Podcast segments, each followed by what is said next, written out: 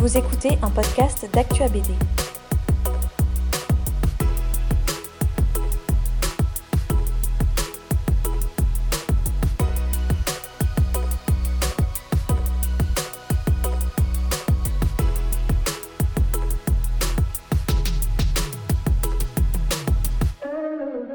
Mon parcours, euh, eh ben, écoute, il est, assez euh, traditionnel presque, je dirais. euh, C'est-à-dire que lecteur de bande dessinée, j'ai voulu en faire assez rapidement. Au début, je pensais pas que ça puisse être un métier quand j'étais enfant, mais euh, quand il s'est agi de vraiment s'orienter quelque part, euh, j'avais ça derrière la tête.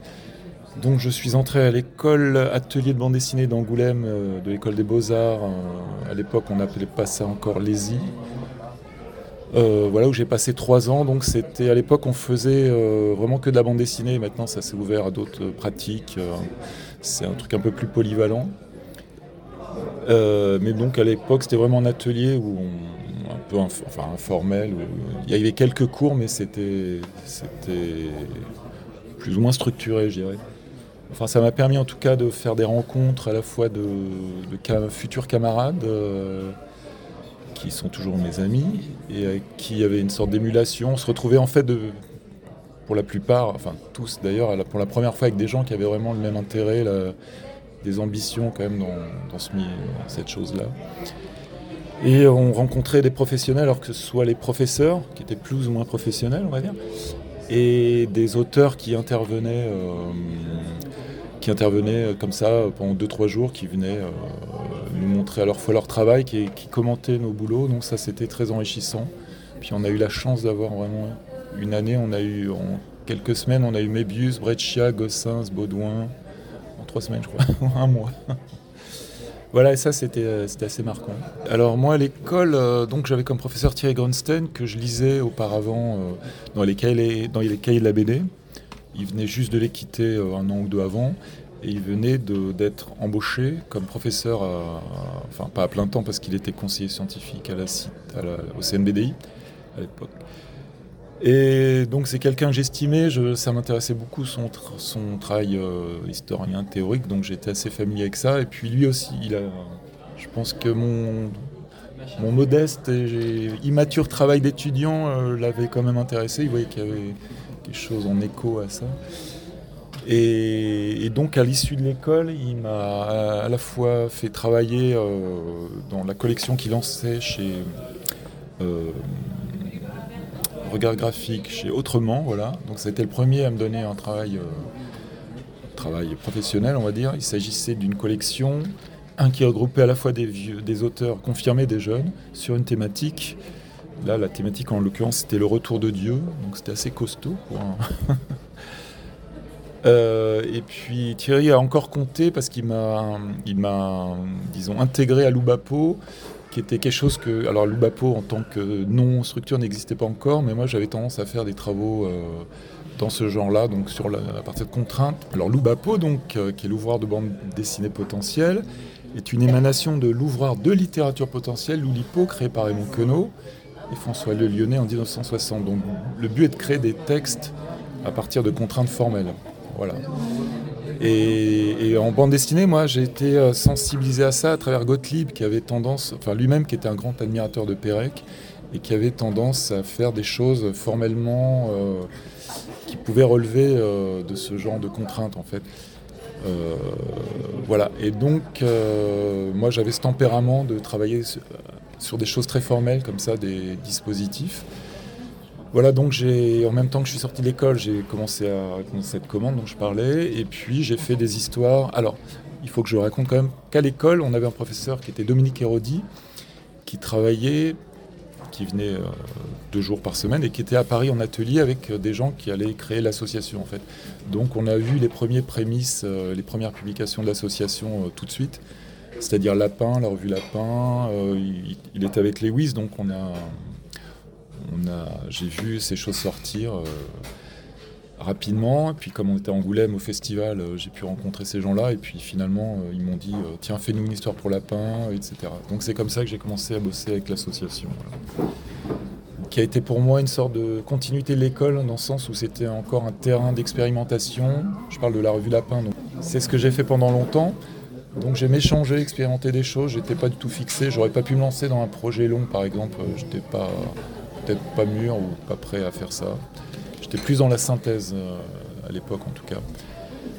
Voilà, donc avec l'association, j'ai fait quelques livres de différents formats euh, euh, pendant quelques temps. Avant d'avoir une proposition de Casterman, je ne me sentais pas encore autorisé à aller voir les gros, je sais pas pourquoi. Et puis il y a Casterman qui a vu les choses que j'avais faites et qui m'ont proposé de suggérer de faire une proposition voilà, un projet. Donc ce que, j'avais sous le coude, alors ça donnait Enfer portatif, euh, qui était un gros livre en noir et blanc, voilà. Donc en fait, ce qui a changé, c'est que j'étais libre de faire comme j'aurais pu le faire l'association. La seule différence, c'était l'avant sur droit, comme on le sait, qui était un peu, un peu plus conséquente que ce que j'aurais pu avoir à l'association. Voilà, et parallèlement, j'ai commencé à faire un peu des, choses dans la presse, dans l'IB, euh, ce genre de choses qui permettaient de compléter euh, les revenus. Oui, alors à l'époque, euh, bon déjà c'était plus facile, de, enfin relativement plus facile d'exister, il me semble. Alors publier, c'est peut-être facile encore aujourd'hui, mais euh, on est très vite noyé dans la masse. À l'époque, bon, c'était encore, euh, on n'avait pas cette sensation.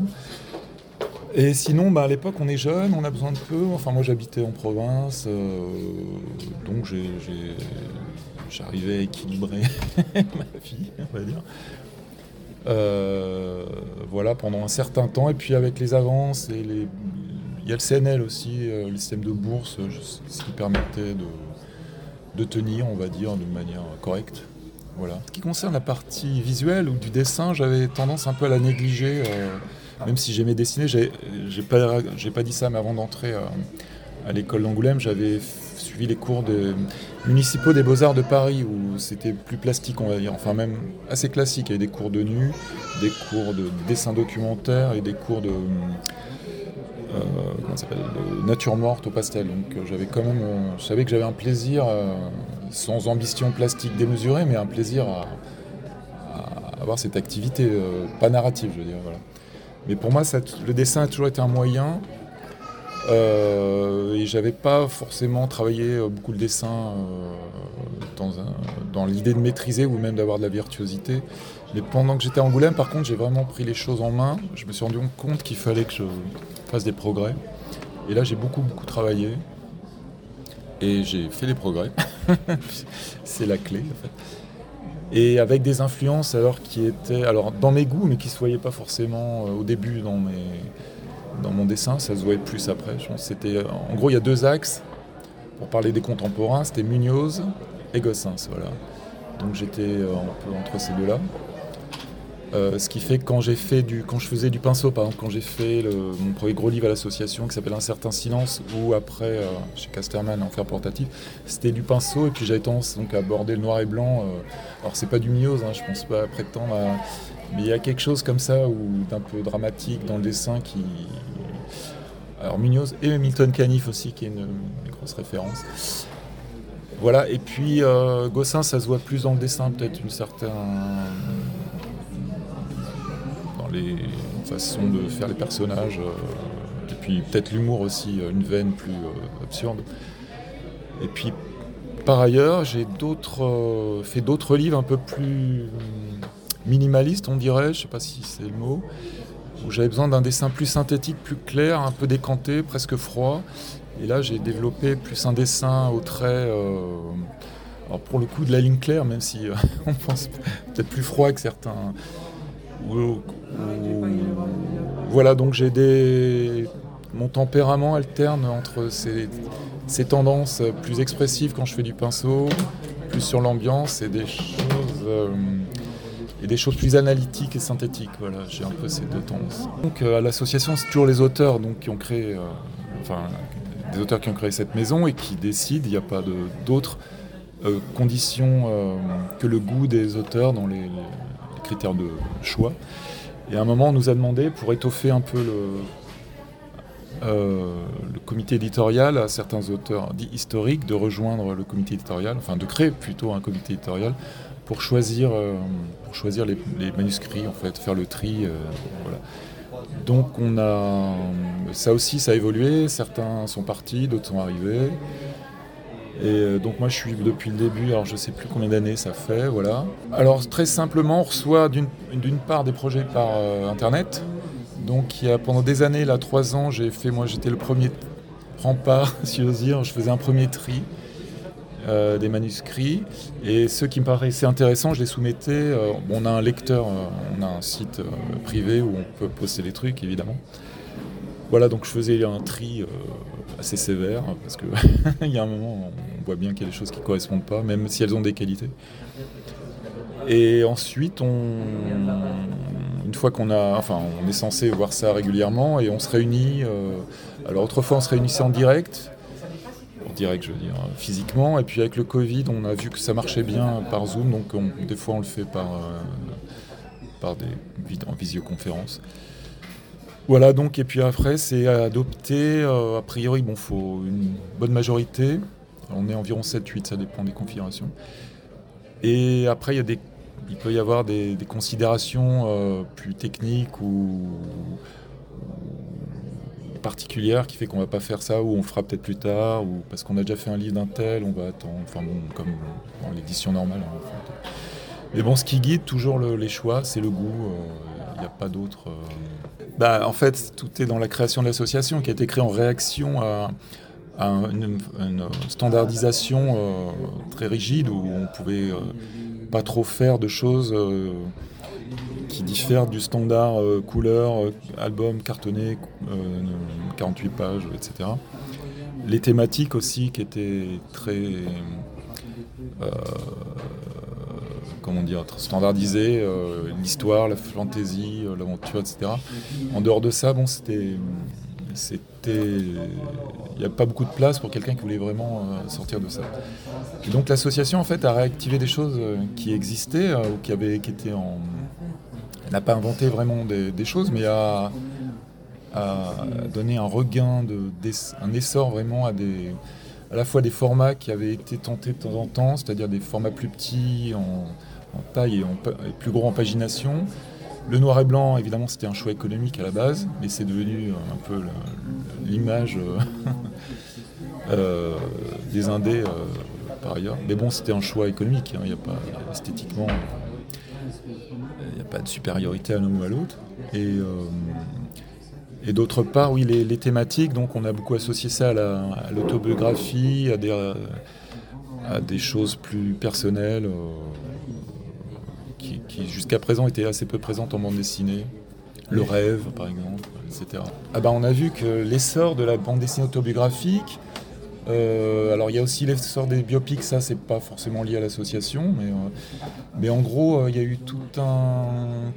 À partir de cette, la bande dessinée autobiographique, on a vu beaucoup de BD du réel qui en fait a été beaucoup exploité par d'autres gens que l'association. Euh, je ne sais pas dans quelle mesure, euh, peut-être l'assaut a permis aussi de voir que le réel, euh, avec peut-être beaucoup, de choses, avec des sujets sociétaux, etc. Donc ça, évidemment, c'est quelque chose qu'on constate qui occupe beaucoup de terrain. Ce qui est paradoxal, c'est qu'on voit maintenant des albums 48 planches couleurs à l'association avec d'autres toilettes parfois qui reprennent les codes. Alors contre lesquels l'association a été créée, c'est pas tout à fait juste parce que les gens de l'association viennent de, ça en fait. Je veux dire, ils n'ont jamais daigné euh, l'héritage des Franquins, Tillieu et tout ce qu'on veut.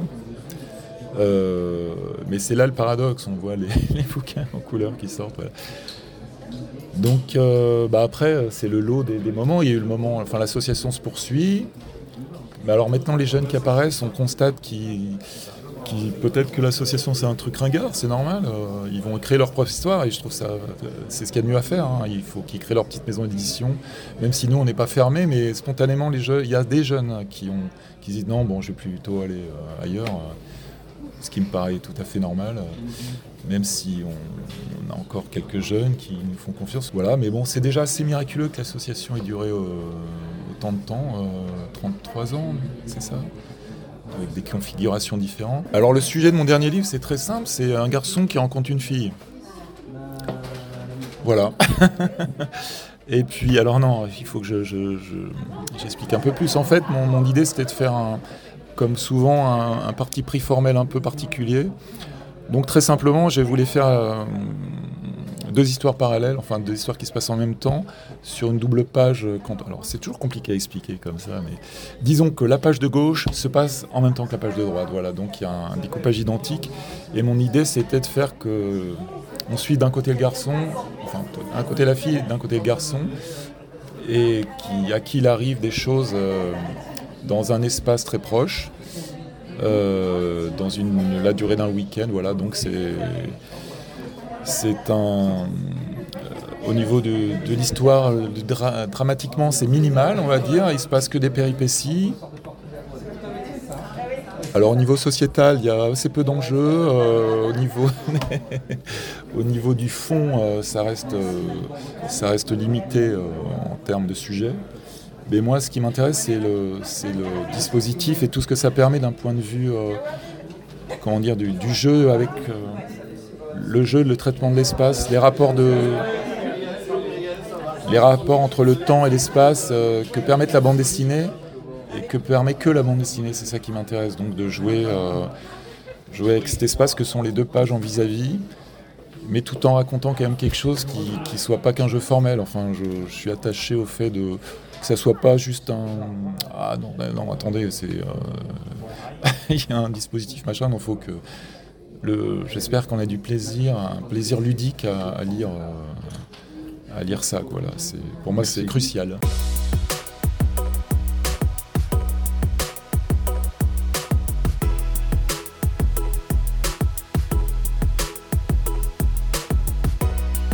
cet épisode vous a plu, partagez-le autour de vous. Abonnez-vous au podcast d'ActuABD pour ne manquer aucun épisode. Et pour nous soutenir, vous pouvez laisser 5 étoiles et un commentaire sur Apple Podcast ou Spotify. Merci et à bientôt sur ActuABD.